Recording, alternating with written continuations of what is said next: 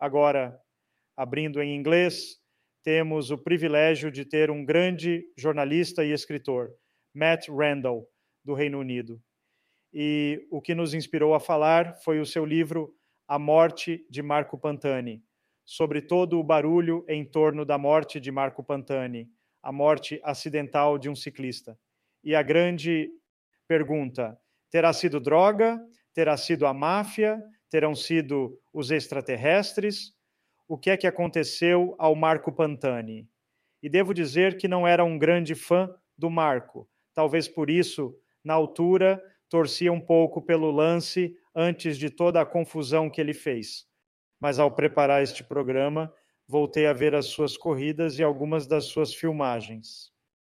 E apaixonei-me pela forma como pedala, pela forma como ataca, pela forma como atrai paixões e multidões em Itália, mas ao mesmo tempo, depois da sua queda, todo o peso que carregava sobre o seu peso, sobre ser o anjo caído, que é uma palavra de outro livro do grande Fausto Coppi, e aqui conosco, Matt, por favor, esclareça-nos e diga-nos a verdade, nada mais do que a verdade sobre o seu conhecimento e experiência Acho que ele não é capaz de fazer sobre isso. Marcos Pontani.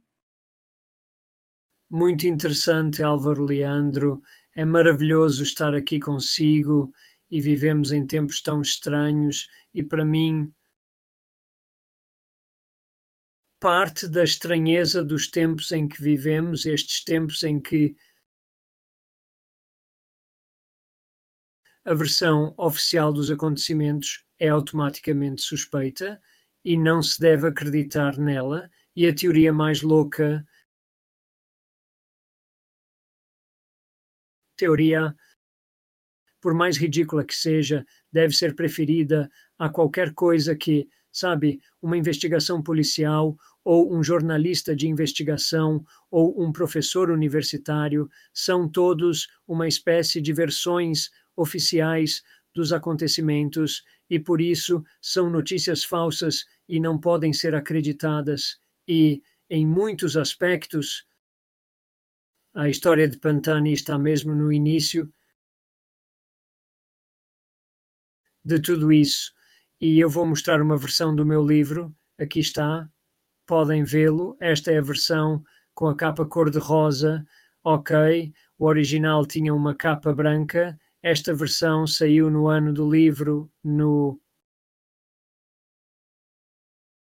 após o décimo aniversário da morte de Marco Pantani e o décimo aniversário foi utilizado em Itália, sobretudo pelos canais de televisão que pertenciam à família Berlusconi, os canais Mediaset, mas também pela Sky e pela Rai.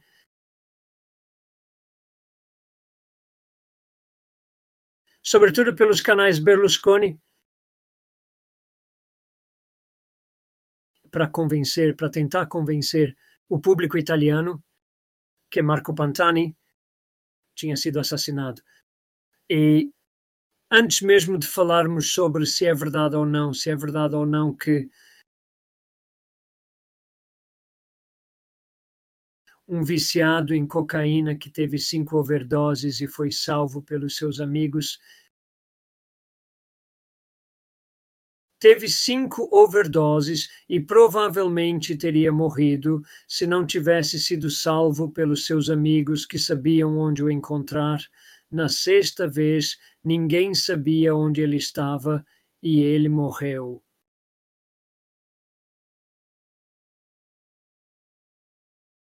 E, de facto, se soubessem onde ele estava, talvez três ou quatro semanas depois ele tivesse morrido porque teria tido outra overdose. Ok, uh... então deixamos tudo isso de lado. A questão realmente curiosa é que conforto uh, para alguém se ele foi assassinado? Não consigo perceber, mas é óbvio que muita gente acha isso reconfortante. Por isso é muito estranho. Como digo, é um mundo estranho aquele em que vivemos. Posso supor que a cocaína era a coisa mais importante e concordo consigo. Nessa altura, já teremos passado alguns dias, mas concordo consigo. Mas precisamos de contar uma história melhor sobre ele. Precisamos de um herói aqui. No próximo ano, a Tour de France irá para a Itália. Acha? Estamos a fugir do nosso roteiro, mas acha que a ASO, a RCS, todas as organizações estão arrependidas da forma como trataram Pantani naquele momento?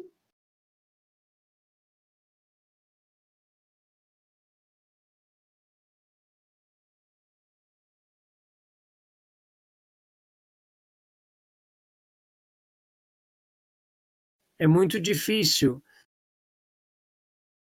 Uh, o ciclismo é um grande negócio e é realmente interessante. O outro ciclista da época que mencionou, Lance Armstrong, fez crescer realmente o desporto e realmente depois de Lance Armstrong o desporto era, quero dizer, dez vezes maior do que tinha sido nos anos 90 e o que o ciclismo é agora, quer dizer, lembro-me que costumávamos ir a Alpe d'Huez eu trabalhava com a televisão britânica durante a volta à França.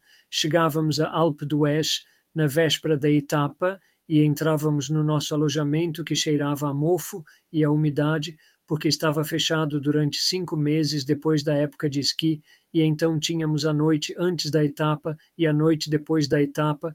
Havia pessoas em Alpe d'Huez e depois Alpe d'Huez fechava novamente até ao inverno. Hoje, durante todo o mês de junho e julho, há cicloturistas e visitantes em Alpe d'Huez durante dois meses e isso não existia nos anos 90. Portanto, o ciclismo é um grande negócio, nós sabemos o que é um grande negócio, é uma questão de margens, é uma questão de transformar tudo.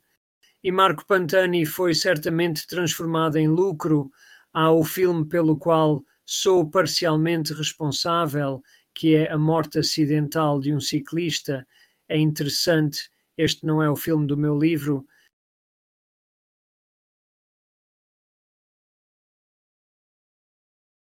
A fórmula que está no filme é demasiado pequena para se ver aqui, mas todos os créditos estão aqui. A fórmula é inspirada na morte de Marco Pantani por Matt Rendell, porque o meu livro é muito mais forense, é muito investigativo, tem todos os dados da polícia, as muitas e muitas investigações policiais sobre Marco Pantani. O filme é muito mais sobre nostalgia e sobre o tipo de situação mais geral desta criança, maravilhosamente talentosa, extraordinariamente talentosa, que é depois amassada pelo sistema desportivo, mas sem entrar muito em pormenores, o meu livro é muito mais sobre pormenores. E talvez devêssemos pôr toda a gente na mesma página. Marco Pantani nasceu no ano 70, quando adulto tinha 1 metro e 72 centímetros e pesava 58 quilos.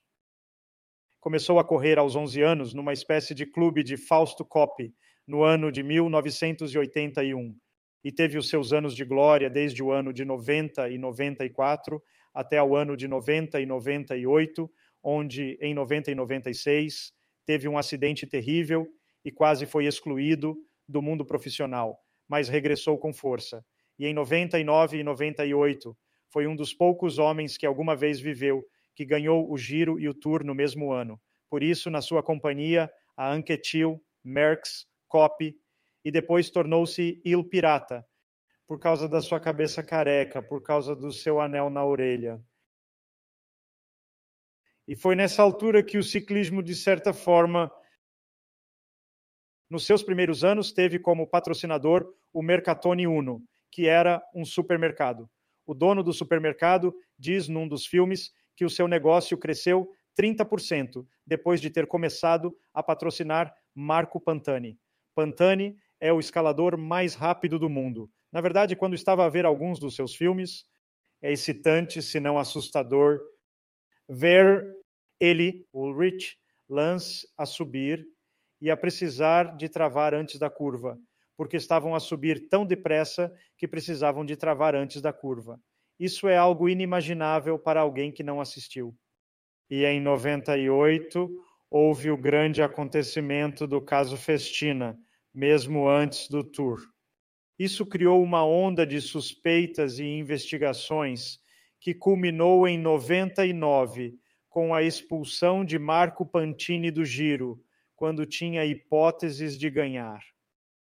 Portanto, só para contextualizar, e depois morreu com 34 anos num hotel, num pequeno hotel. E é nesse contexto que este Deus, este atleta supremo, esta inspiração para muitos, ainda maior do que os jogadores de futebol e os jogadores de futebol em Itália, se tornou um ser humano frágil e autodestrutivo. Sim, é um resumo muito bom, Álvaro. E para acrescentar a isso, penso que o ciclismo é o paradigma do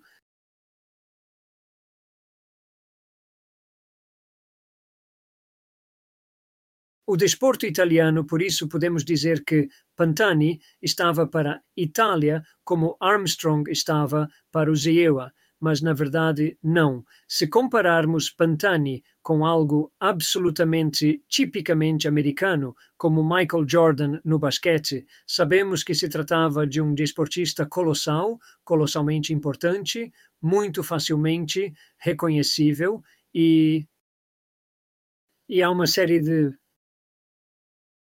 equívocos sobre a sua carreira. O que sabemos agora, muitos anos depois, sabemos desde o primeiro ano da sua carreira, desde o primeiro de 2006, que Pantani era cliente de Eufemiano Fuentes, o médico que esteve no centro da investigação da Operação Puerto, dopagem sanguínea. Sabemos que Pantani lhe pagou 40 mil euros por programas de treino baseados na utilização de hipo. Sabemos que um inquérito do Senado francês, inquérito, sabemos que um inquérito do Senado francês ordenou a análise das amostras de sangue dos ciclistas e que entre os ciclistas que tinham hipo nas suas amostras biológicas estava Pantani. Sabemos que em 1995, ou seja, em outubro de 1995, Pantani teve um acidente terrível que lhe esmagou uma das pernas e o deixou com uma perna mais curta do que a outra para o resto da vida e que no hospital, após esse acidente, a sua contagem de glóbulos vermelhos foi medida em 60,8%, o que é, de facto, muito elevado e que, nos dias que se seguiram a essa leitura, a sua contagem de glóbulos vermelhos baixou tanto que precisou de uma transfusão de sangue para salvar a vida. Portanto, este é um piloto que quase se poderia dizer que morreu de doping, porque o hipo injectada desligou a sua produção natural de hipo, e por isso há muitos e muitos motivos para dizer que sabemos que ele foi um ciclista no seu melhor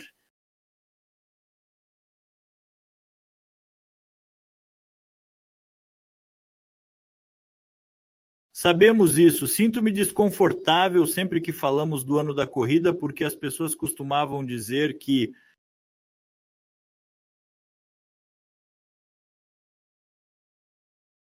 não era justo colocá-lo fora da corrida. Mas agora, olhando para trás, como é que o descrevem? Como é que se sente quando alguém diz que ele é o melhor trepador que vimos no ciclismo?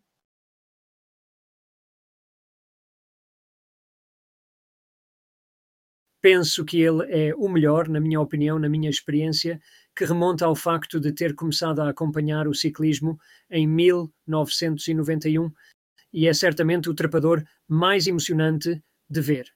Há uma espécie de musculatura, estas acelerações repetidas, a famosa etapa de Monte Campione no Giro de Itália de 1998, quando ele e Pavel Tonkov, que foi o vencedor do ano anterior, duelaram numa uma subida muito dura e longa, uh, e Pantani acelerou talvez 14 ou 15 vezes e, e foi, não há experiência, quero dizer, sabem, pensem no melhor futebolista que alguma vez viram, tenho de ter cuidado ao falar disto aos brasileiros, mas não se preocupem.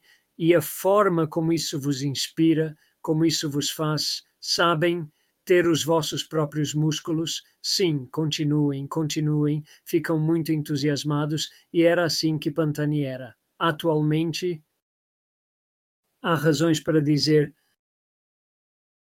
que a euforia que sentimos ao ver Pantani a correr é o produto das substâncias dopantes no seu corpo, por isso estamos dopados, mas com uma diferença porque aquele movimento corporal tão excitante só é possível graças a essas substâncias dopantes.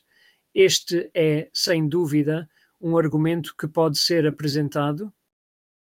Matt, muitos argumentam que a dopagem era um campo de jogo, que toda a gente se dopava. Na verdade, o doping vem de longa data e talvez tenha começado a chamar a minha atenção depois de Tom Simpson, no final dos anos 60, ter morrido de ataque cardíaco nos Alpes de França mas quando se fala da sua bravura, do seu movimento, de todos os seus pares, como acabou de relatar, o Senado francês pediu 98 testes, 18 ciclistas do pelotão foram confirmados.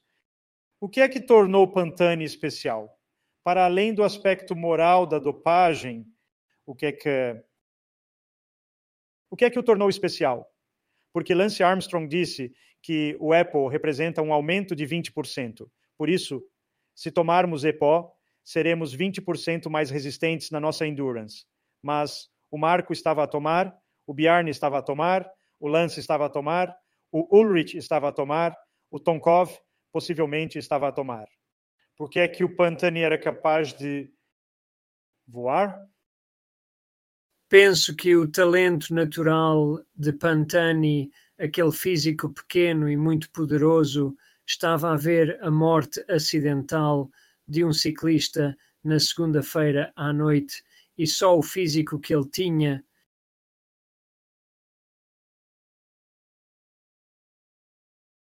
nos anos 98 e 99 é extraordinário. E penso que com as técnicas de treino assistidas por doping, era possível treinar tão intensamente. E acho que também havia, o Marco tinha, e há provas documentais disso, o Marco tinha subjacente, ele era uma criança vulnerável e era um jovem vulnerável, e de fato os médicos dopantes que o empurraram para a uma situação em que ele estava alienado das suas próprias vitórias pelo fato de lhe estarem a dar substâncias dopantes pesadas. Por isso, mesmo as suas próprias vitórias não eram inteiramente suas.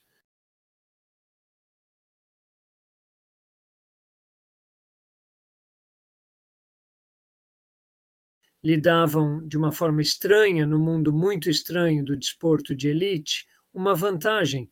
Ele era impulsivo, era muito impulsivo. E isso significava que era elegível como ciclista, atacava no sopé da subida sem qualquer receio, e essa impulsividade no vida cotidiana pode criar, pode tornar difícil a convivência com outras pessoas, mas no desporto de elite dava-lhe uma vantagem, tinha um sentido de direito, sabe, como uma espécie de arrogância, uma espécie de arrogância narcisista, e na vida cotidiana isso poderia tornar difícil.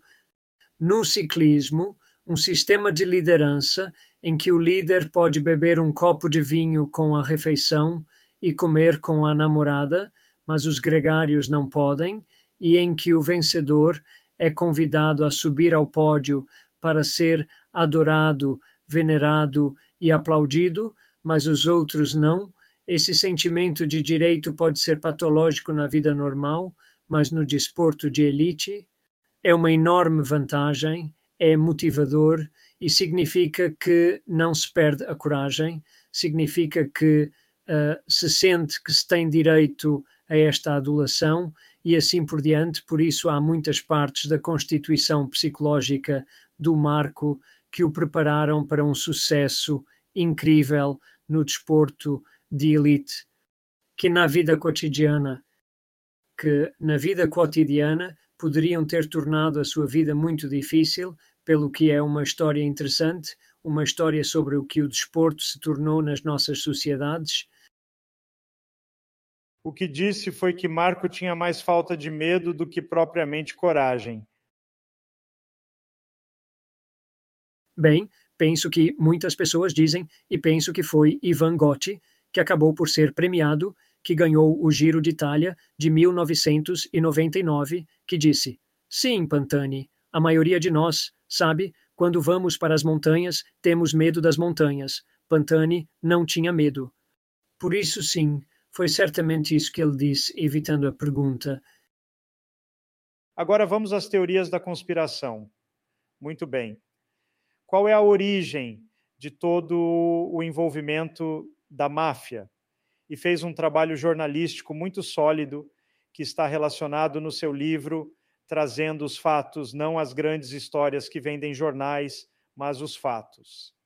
Sim, devia ter escrito as teorias da conspiração, teria ganho muito mais dinheiro, mas sou um simplório, sou um simplório. Sim, bem, vou contar-vos uma história engraçada, vou contar-vos uma história engraçada e tem a ver com testemunhas confiáveis e não confiáveis. O que é uma testemunha confiável? Sabe, quando alguém vem ter consigo e diz: olhe, vou contar-vos sabem, isto foi o que aconteceu. Uh, alguém veio ter comigo, é um tipo chamado Renato Valanzasca, ok? Que é um assaltante de bancos e alguém envolvido em atos criminosos que deixaram pessoas mortas e que não é alguém que queiramos convidar para jantar e com quem nos associemos. Ele estava numa espécie de. Bem, ele estava na prisão em Milão e o que ele alega, o que ele diz que aconteceu, é que alguém da máfia napolitana queria formar uma espécie de aliança com Valanzasca e ele disse: Olha, tenho um presente para ti da Camorra, da máfia napolitana. Faz uma aposta em como o Pantani não vai ganhar o Giro de Itália. Ok, e se fizeres essa aposta vais ganhar muito dinheiro. E Valanzasca diz: Bem, espera aí, como é que Pantani não vai ganhar o Giro de Itália? E este mafioso disse, este membro da máfia disse, ele não vai conseguir chegar a Milão. Ok, então Valanzasca apresenta esta teoria a Tonino Pantani, a mãe de Marco, após a morte de Pantani. Ele conta esta história à polícia e a polícia diz-lhe: Ok, quem é que te disse isto? E ele diz: Não, não, não, não, não. Eu digo-vos se me derem uma redução da minha pena. Está bem, e mais tarde. Valanzasca recebeu liberdade condicional, por isso pode entrar e sair. Tem dias certos em que pode sair da prisão, um dia por semana, dois dias por semana, entra num supermercado e quando está a sair, o segurança diz-lhe o que é que tens nos bolsos. Ok. E então ele é detido e tem de voltar para a prisão porque não é permitido roubar coisas quando se está em liberdade condicional. E o que ele disse foi que a camorra, a máfia napolitana, e que a camorra, a máfia napolitana, enviou alguém ao supermercado e essa pessoa roubou as cuecas, meteu-as no bolso e incriminou-o para que ele voltasse para a prisão. E a prova é que as cuecas eram do tamanho errado. As cuecas eram dois números a mais. É uma bela história. É uma ótima história. Mas o que é que isto tem a ver com qualquer verdade? E em 20 e 16, penso eu, algumas gravações de vigilância policial de chamadas telefônicas registraram um tipo chamado uh, Angelo, acho eu, Tolomelli, que era membro de um clã da máfia, a falar com outro tipo chamado La Torre, que era membro de outro clã, e Tolomelli diz a La Torre: Oh, sim, aconteceu, sabe, aconteceu, tramamos, sabe, fizemos com que Pantani fosse retirado da corrida. Sabes como é? Agora, não sei qual é o objetivo de tudo isto. 17 anos depois de Madonna di Campilho, esta conversa não me parece fazer qualquer sentido, mas o fato é que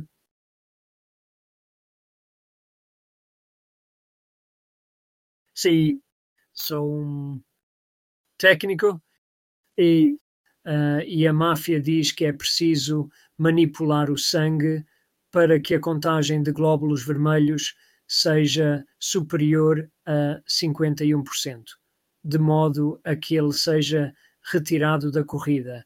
Então, se sou eu, tiro muito de plasma do tubo, porque não quero que a minha mulher, os meus filhos e os meus, sabe, se magoem, por isso tiro muito, por isso ele acaba com uma contagem de sangue de 80%, sabe?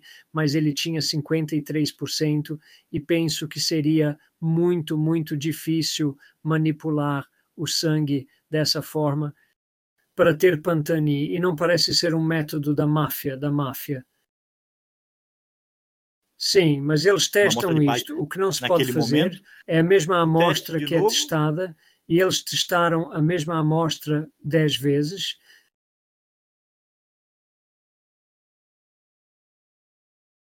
Ok, porque eles sabiam que isto ia ser, testaram-na uma vez, deu positivo, verificaram o código e o nome. Oh Deus, isto é Pantani, não podemos errar aqui, ok? Então eles testaram no, acho que quatro vezes numa máquina, quatro vezes noutra máquina, e mais tarde foi testado mais duas vezes num laboratório de um hospital, não num hotel, mas na estrada, num hotel, num laboratório, e o resultado foi sempre o mesmo. E o que não se pode fazer é dizer ao atleta: precisamos de tirar outra amostra de sangue para verificar a primeira, porque ele pode ter manipulado o sangue depois e então teríamos uma amostra manipulada, por isso é sempre a mesma amostra que é testada, mas a ideia de que a máfia tem esta amostra de sangue manipulada para remover alguns, há maneiras mais fáceis de remover alguém, de remover alguém de uma corrida e o que está a acontecer agora é que os técnicos de sangue eram três do Hospital de Santa Ana em Como, são tipos perfeitamente normais que vão fazer um trabalho com um contrato com o hospital e agora, 24 anos depois, a equipa jurídica da família Pantani vai atrás dos técnicos de sangue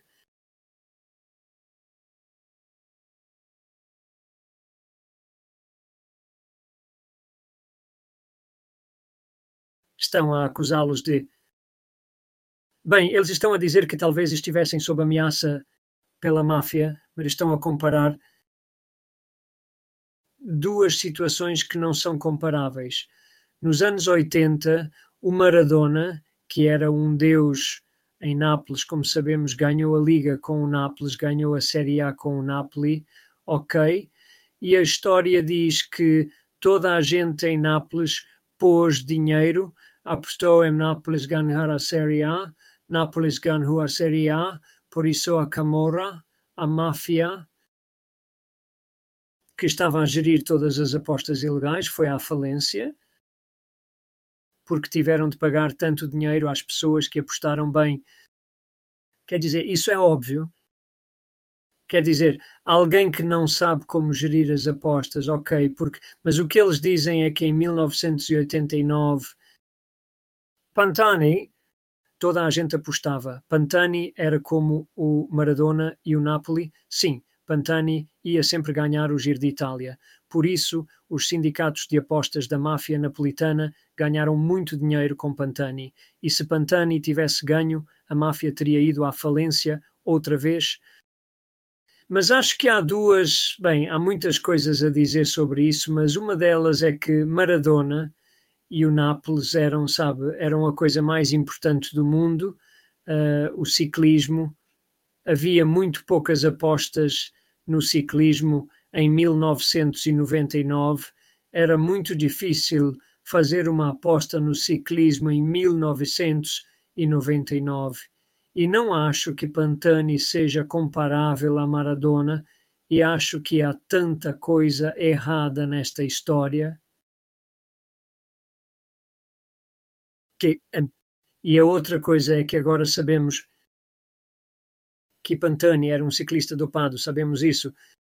Sabemos que em 1990 foi, temos todos os ficheiros uh, do laboratório do professor Conconi, onde Pantani foi dopado, uh, estão todos no meu livro, todos os gráficos estão lá. Sabemos que Pantani foi dopado. A explicação muito uh, simples, clara e óbvia é que Pantani foi excluído da corrida porque tinha usado EPO. É tão simples quanto isso. Precisamos de falar com a outra máfia precisamos de falar sobre a UCI e reorganizá-la. Porque o professor Conconi e os médicos que tomaram ordens para a UCI e depois para os ciclistas, certo? Nós vimos de isso. Pantani, podemos ver isso no filme. Sobre o filme. Mas em 1998, mas o giro do ano do ciclista, uh, o professor Conconi que falou comigo foi explicado não estava acima do, ano do ciclista. Estava para além, na verdade. Foi eliminado. Quão mais fácil estas autoridades poderiam trabalhar nisso para remover Pantani e não estar Mas ele não estava competindo uh, tão em pé de igualdade. Neste tipo ele de estava assunto, acima, estava para além de qualquer de limite. No meio de Quanto um é que a UCI maior, ou estas autoridades poderiam trabalhar nesse Pantani, sentido? o seu para retirar domínio, Pantani a e não ficar tão exposto, certo? à forma tipo adotada para ciclistas. o fazer. Porque Acredita tirando Pantani tipo do jornal, máfia, a maneira do jornal que de ele parar montou, Pantani é claro que vai num- causar uma grande comoção no país de Itália para e uma na história região de justa, Giro, certo? no resto de Itália. Deixa-me acrescentar, em Itália. tens alguma informação Por isso, para a? RCS, que organiza o Giro, Por que é que eles o UCI, fizeram quando houve o uma fizeram? discussão sobre tiraram o o porquê marco do de o giro fazer lá. a meio do giro, Provavelmente, quando ele entre os ciclistas de profissionais, ganhar, sabia-se claro, que Marco causaria uma se grande dopava promoção no como país toda a gente, mas a maior giro, parte da dopagem era feita por Itália. toda a gente. Por isso, Não sei porquê, RCS, mas não me que parece que, organiza tenha sido uma boa ideia. UCI, Marco, se puderes responder a isto. decisão de o fazer ali. Provavelmente, entre os ciclistas profissionais, sabia-se que Marco se dopava como toda a gente, ou quase toda a gente. Por que fazê-lo nessa altura e não esperar até o fim do giro ou antes de o giro começar?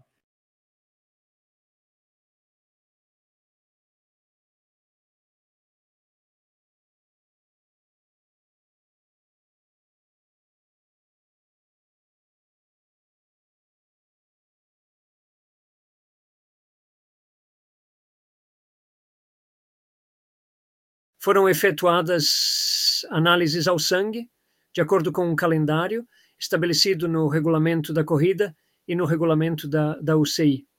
Por isso, não houve nenhuma decisão, vamos pô-lo fora amanhã.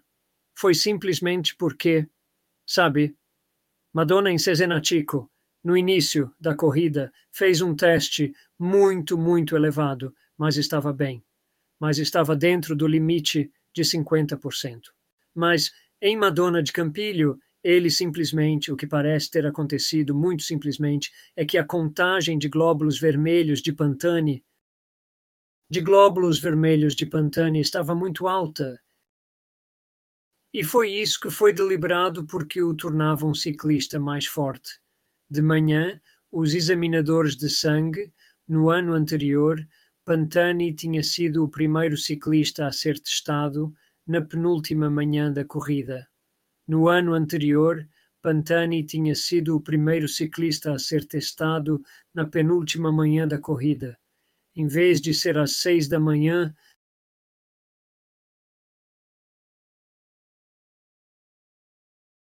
foi às dez para as oito da manhã. Por isso, é possível que às seis da manhã o seu sangue tivesse bebido muito líquido. Pode ter-lhe sido adicionado plasma ou hemicelulose ao sangue para reduzir a concentração de sólidos vermelhos. E depois os examinadores não chegavam e não chegavam e não chegavam. O Marco vai à casa de banho e urina o líquido extra. Então o nível sanguíneo sobe Os médicos chegam, analisam a contagem de glóbulos vermelhos e esta é elevada. Porque se eles estivessem lá, talvez às seis da manhã, ele teria uma contagem de glóbulos vermelhos de 48. Mas por o que está a dizer 28? é que um fator Sim, isso é um... é um acidente devido às estratégias que os atletas dopados usam para não serem apanhados ou quando esperam ser medidos. E por esta mudança de tempo de duas horas, o Pantani foi apanhado porque não ia ser testado às 8 horas, mas sim às 6 horas. E isso fez a diferença. E foi nessa altura. Provável, esse é um cenário provável.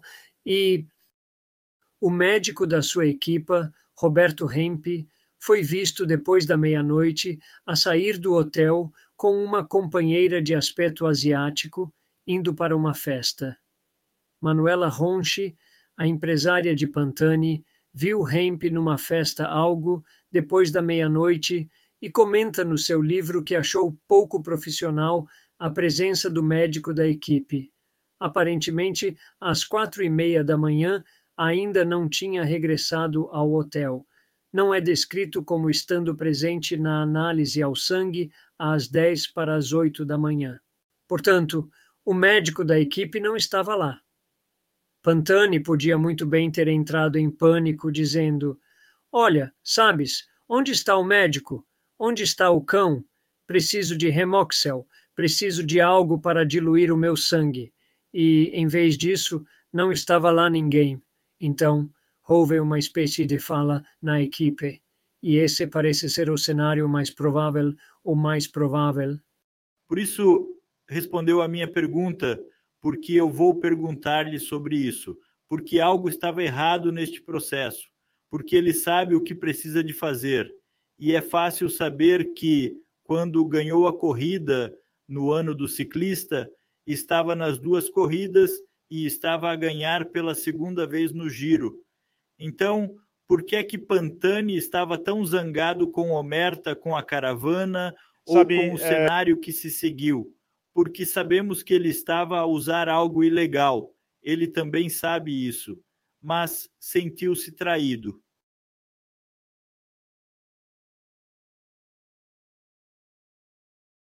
Bem, ai, penso que depois da volta à França de 1998, ele foi descrito como tendo salvo a volta à França, foi descrito como tendo salvado a volta à França e tendo salvo o ciclismo e tendo trazido este tipo de reintrodução da dimensão heróica ao desporto. Por isso penso que havia um sentimento de, como digo, direito e um sentimento de eu sou o ciclismo. Eu sou o ciclismo e eu e penso que Certamente, do ponto de vista dele, o Giro de 1990 foi famoso porque nenhuma fuga ganhou uma etapa. As etapas de sprint eram ganhas pelos sprinters, por Cipollini e os outros sprinters. As etapas de montanha eram ganhas por Pantani e não havia mais nada. Por isso, se estivéssemos em 20 das 23 ou 24 equipes presentes, não ganhávamos nada. No máximo, conseguíamos alguém numa fuga e algumas imagens na televisão, mas não ganhávamos nenhuma etapa. Por isso, Pantani foi criticado por isso. E sabemos que quando ele foi a Madonna de Campilho, um dos elementos da equipe, quando chegou ao hotel depois da etapa, um dos elementos da equipa disse ao Marco: O que é que você fez? Sabes, não era para ganhar hoje ok? Ele foi certamente criticado por isso, porque é assim que o ciclismo funciona. É uma questão de patrocínio. Tem a ver com, sabes, por isso, certamente as pessoas não ficaram contentes. uh, as outras equipes não ficaram contentes por Pantani estar a ganhar tudo. Ele adoptou a linha de Eddie Merckx, que não tem moleza. Ok, mas no momento em que, para mim, uh, é como se fosse uma criança de 5 anos com chocolate à volta da boca, ok, quem é que diz que eu não vi os chocolates? Já sabes.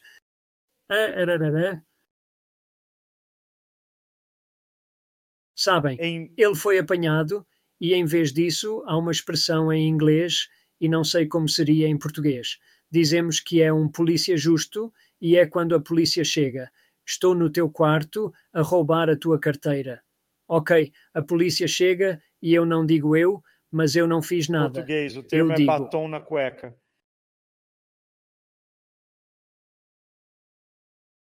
Ok. Então, ele tem batom na roupa cueca e em vez de dizer me pegaram, diz é o que vocês sabem, me perseguem. Há uma conspiração por detrás disto, mas como eu disse, este é a criança de cinco anos com chocolate à volta da boca a dizer: Não vi que não comi os chocolates. E acho que é um pouco da natureza humana. Mate, passas muito tempo a estudar, a investigar o Marco. E mencionou antes que ele teve problemas na infância. Há algum registro de abuso de substâncias em paralelo com o ciclismo, apesar do doping,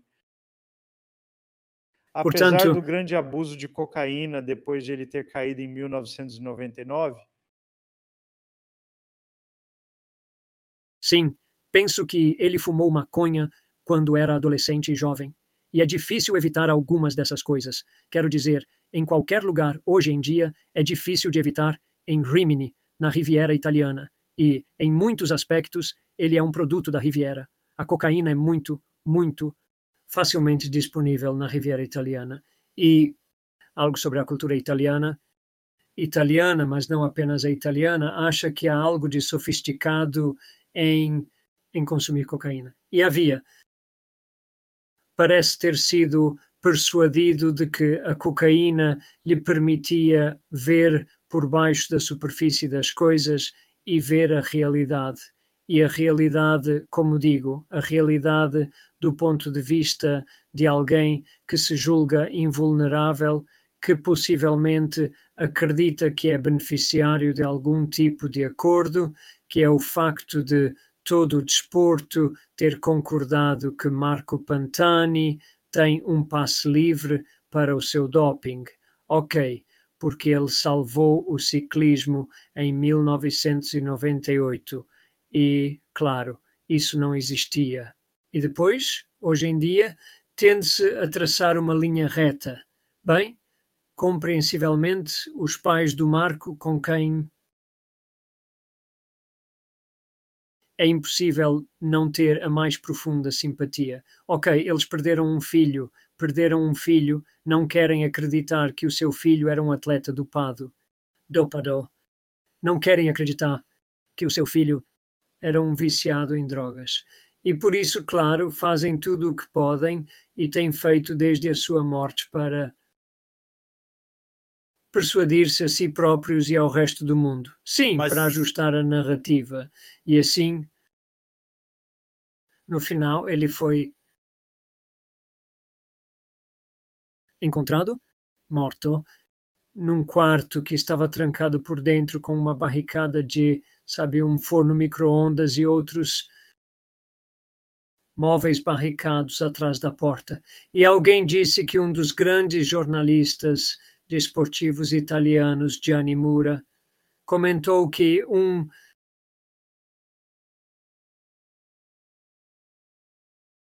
corpo é encontrado atrás de uma porta trancada, uma porta trancada por dentro.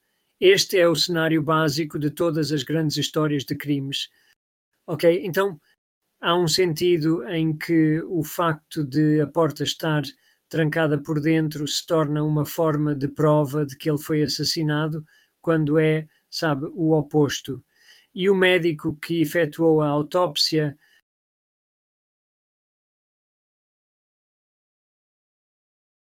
recolheu daquele quarto 23 objetos, ok, e testou nove deles e todos tinham vestígios de cocaína.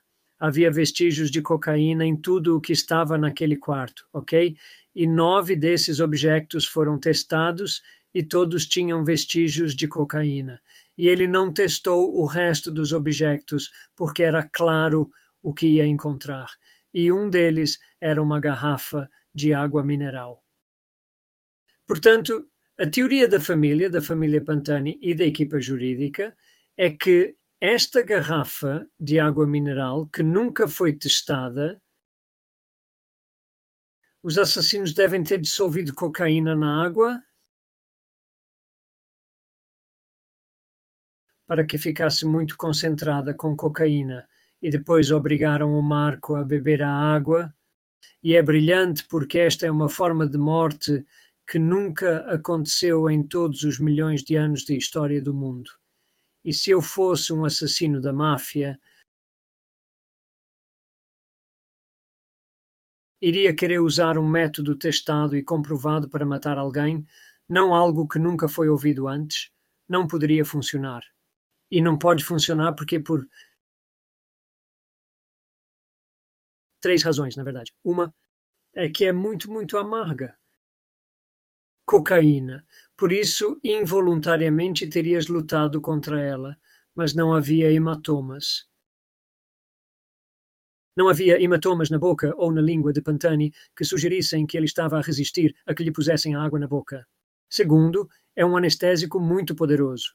Por isso, muito rapidamente não seria capaz de engolir por isso não podiam ter-lhe posto a água no corpo.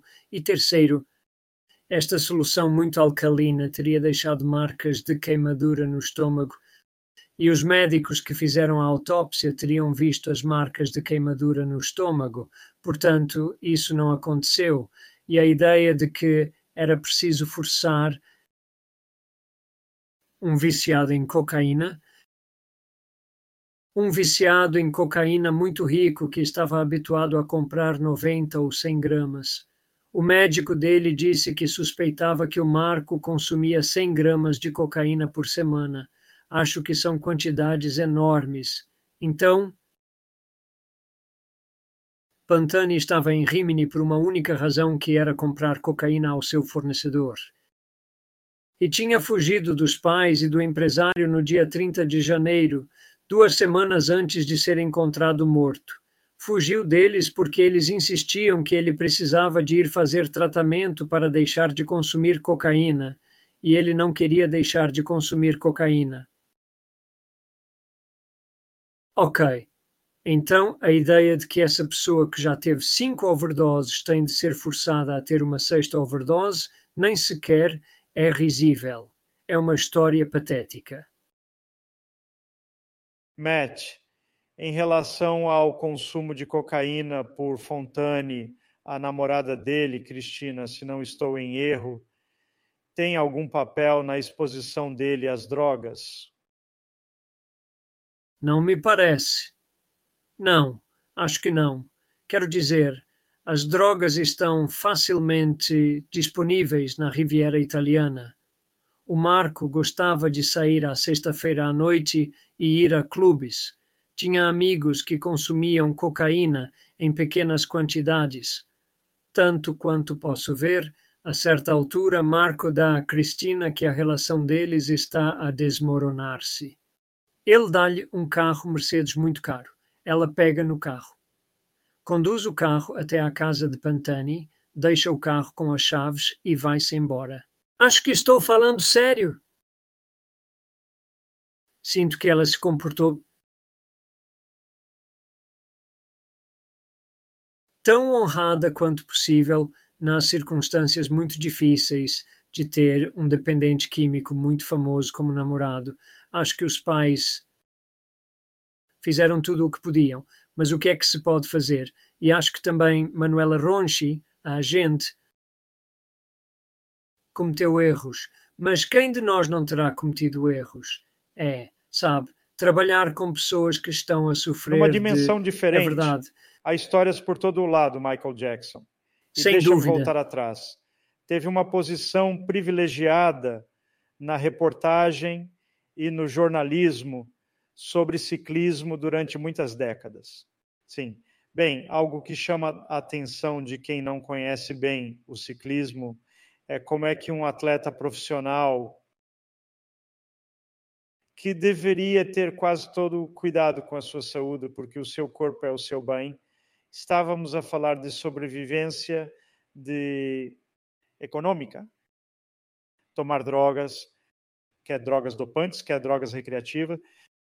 Ai, quer dizer, é uma pergunta impossível, uma pergunta impossível de responder.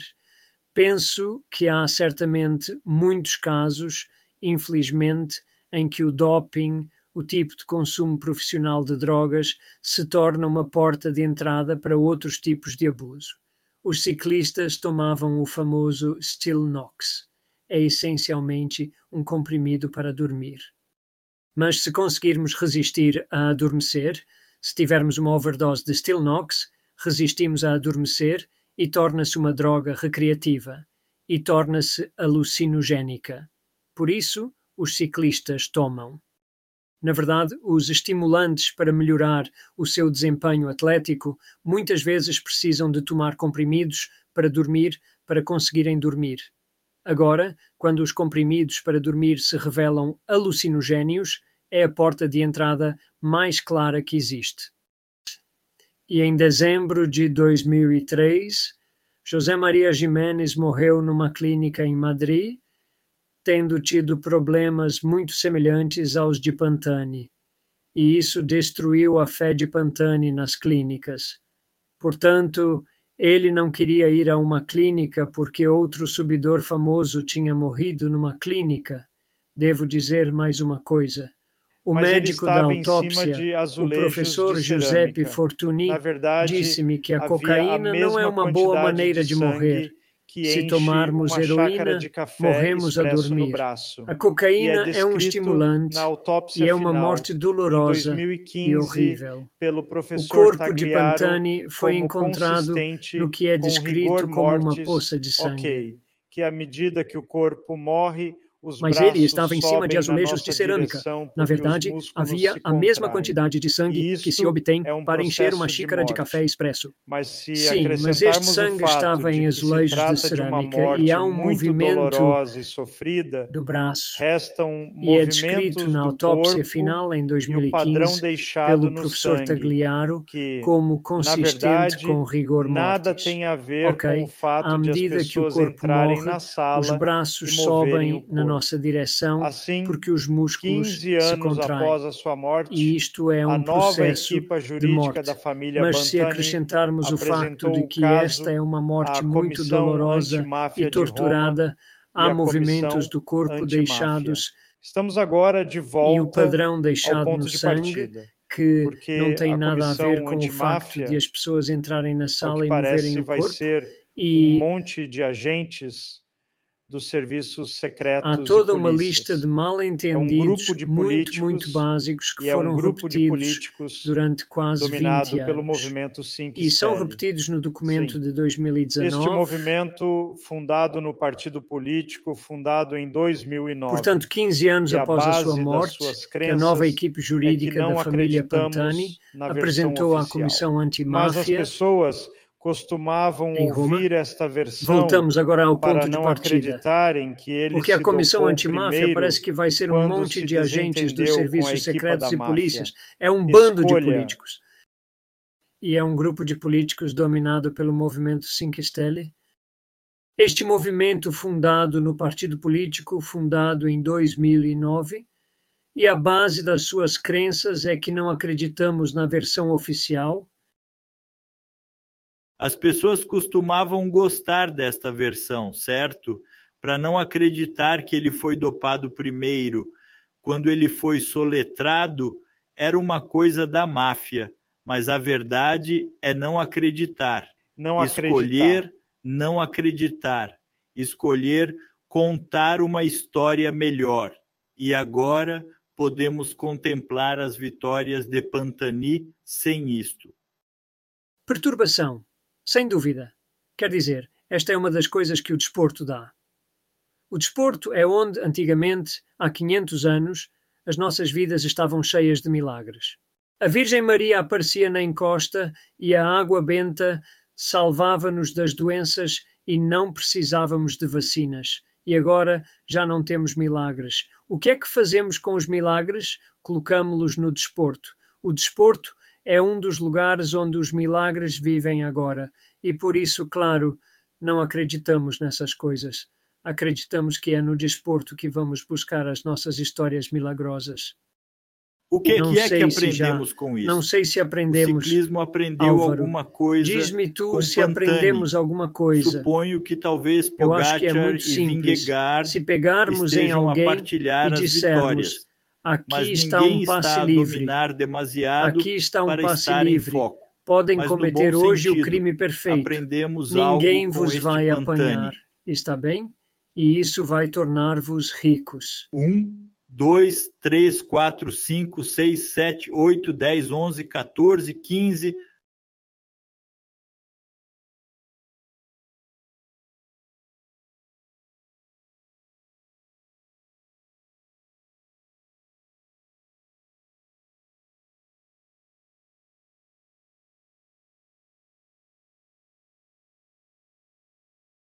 Está bem, e era isso que o ciclismo era nos anos 90 havia todas estas novas tecnologias, a genética, tínhamos a EPO, tínhamos o hormônio de crescimento, havia o fator de crescimento semelhante à insulina, havia outros fatores e outros produtos que eram completamente indetectáveis e eles tornavam-nos mais rápidos.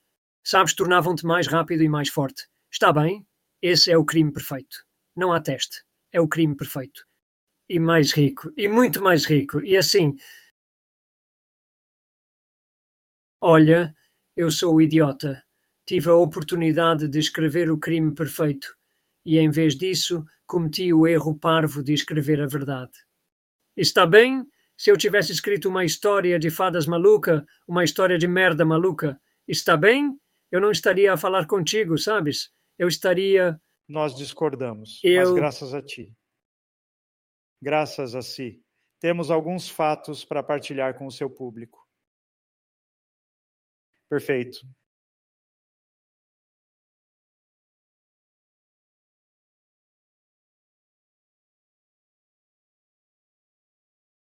Adoraria, eu adoraria.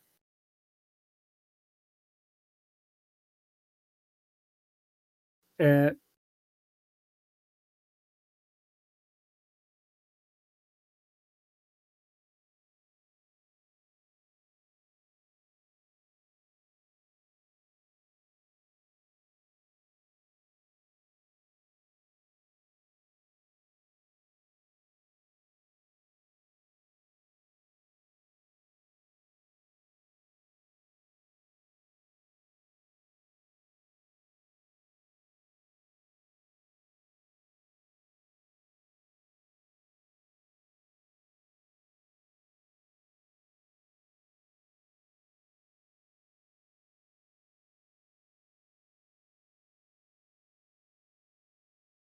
o trabalho que fizeste para te tornares mais forte e que te tornou mais forte. Não há testes. E mais rico. É perfeito.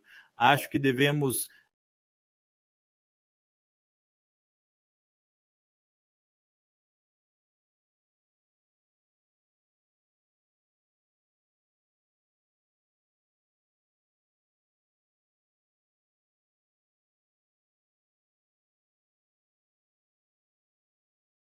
Um verdadeiro prazer estar com vocês os dois. Obrigado. A próxima vez o vamos fazer no português. Falar convosco outras Amém. vezes. Gostaríamos muito de ouvir sobre o vosso colombiano.